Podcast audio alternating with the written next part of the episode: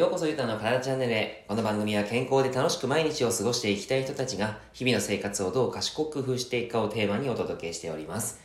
皆様、おはようございます。今日は1月6日金曜日、7時半に配信を収録しております。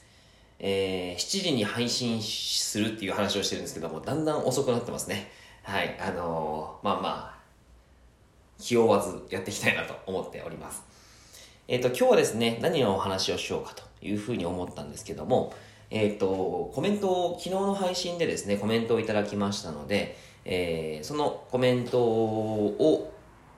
えー紹介して、そしてそれをですね、さらに深めていきたいなと思うんですが、気象病について昨日はお話ししたんですね。そしてそれでコメントなんですけども、えーふみさん、まさに気象病持ちで、ひどい肩こりや頭痛に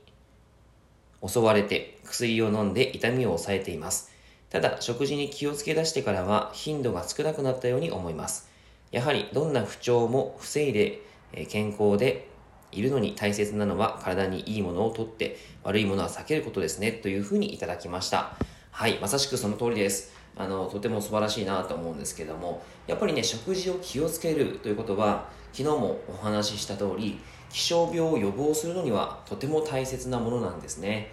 えーまあ、気象病だけだけじゃなくて、さらに、まあ、その、様々な病気に対しても、えー予防という観点で、えーすごくいいわけなんですけども、あの、やっぱりですね、あの、まだちょっと不調が出るなっていう時がありますよね。あの、その場合、その場合というかまだですね、あの、やり、やることっていうのがですね、結構あったりはするんです。やれることっていうのは結構あったりするんですけども、それを今日はまたさらに深めてお話ししていこうかなと思います。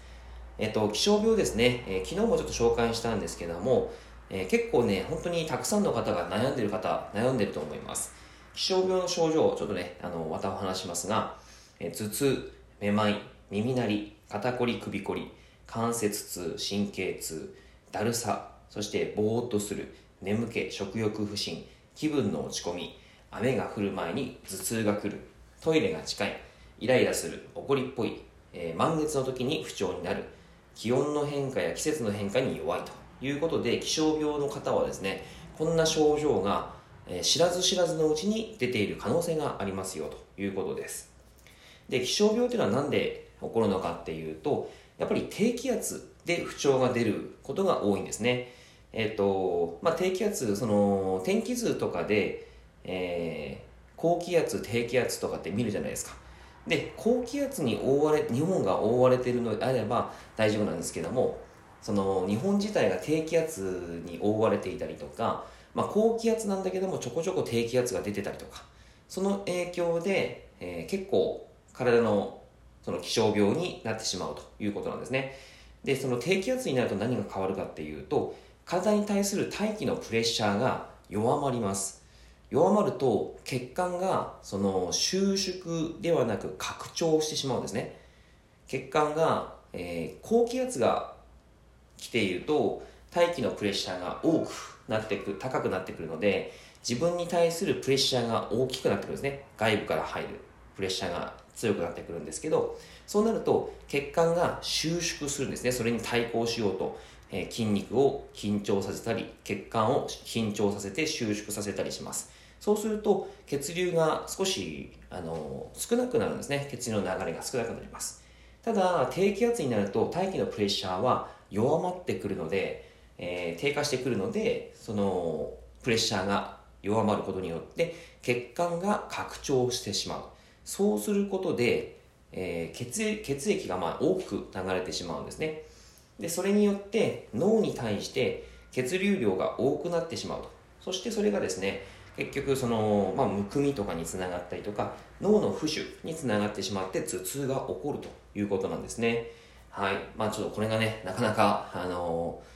低気圧高気圧でそんなに変わるんだっていう感じはしますしあのイメージがなかなかつきにくい見えないものなのでイメージがつきにくいものだと思うんですけどもやっぱりそんな時はですね頭痛があってこうやっぱり布団ベッドに入ってうーってこううなるぐらいきついっていう方もいらっしゃるみたいですね。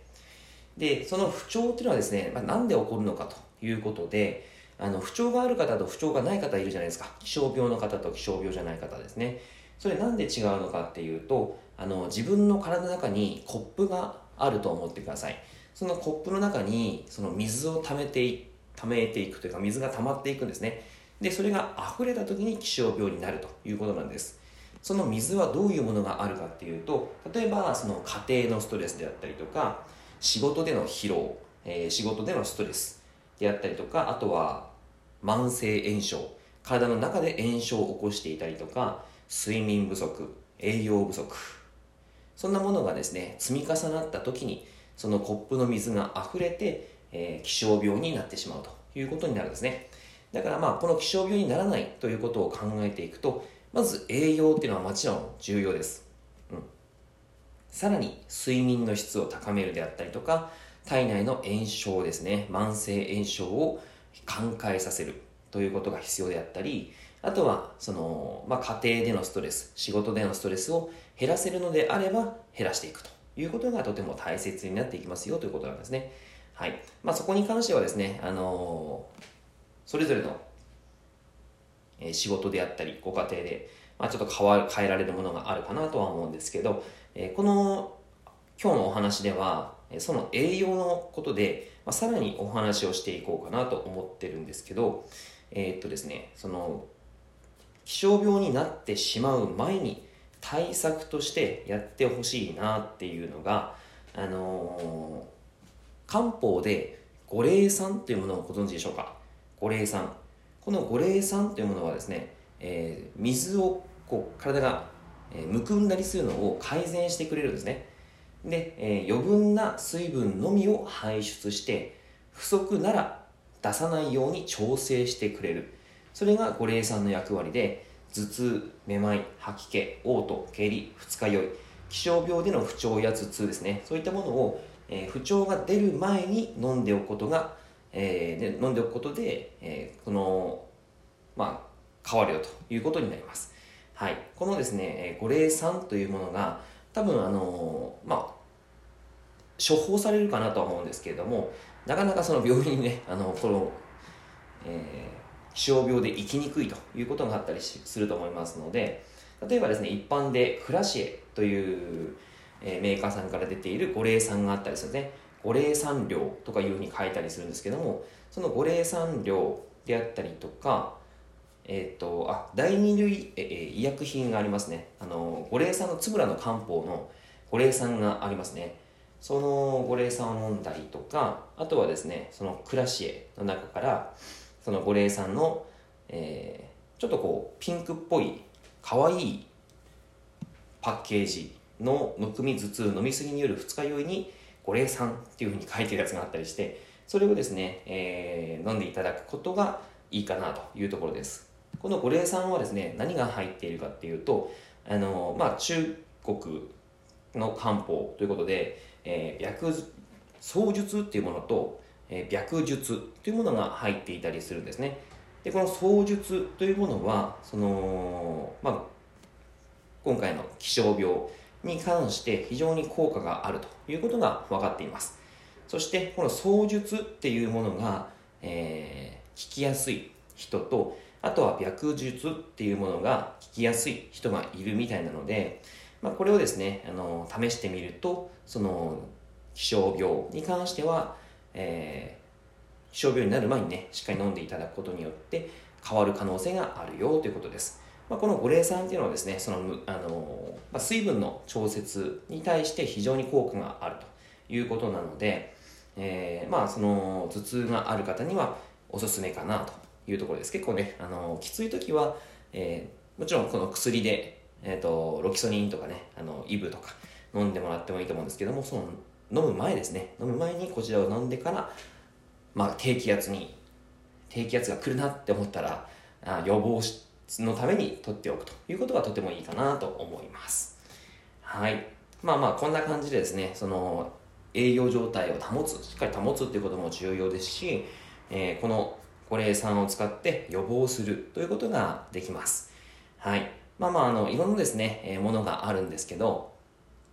やっぱりですね、その、今使えるものはもう何でも使って、えー、いいかなと思います。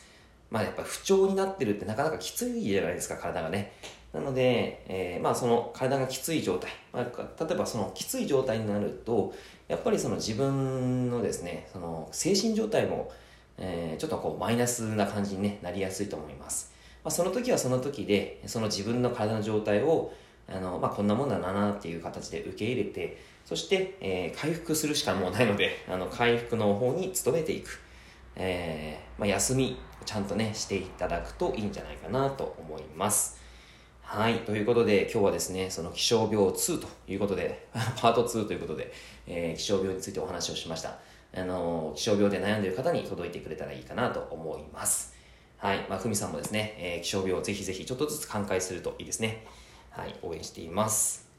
はい。ということで、えー、今日は以上になります。内容がいいなって思えたら、いいねマーク、フォローを押していただけると励みになります。今日もラジオを聴いてくださってありがとうございました。では、良い一日を。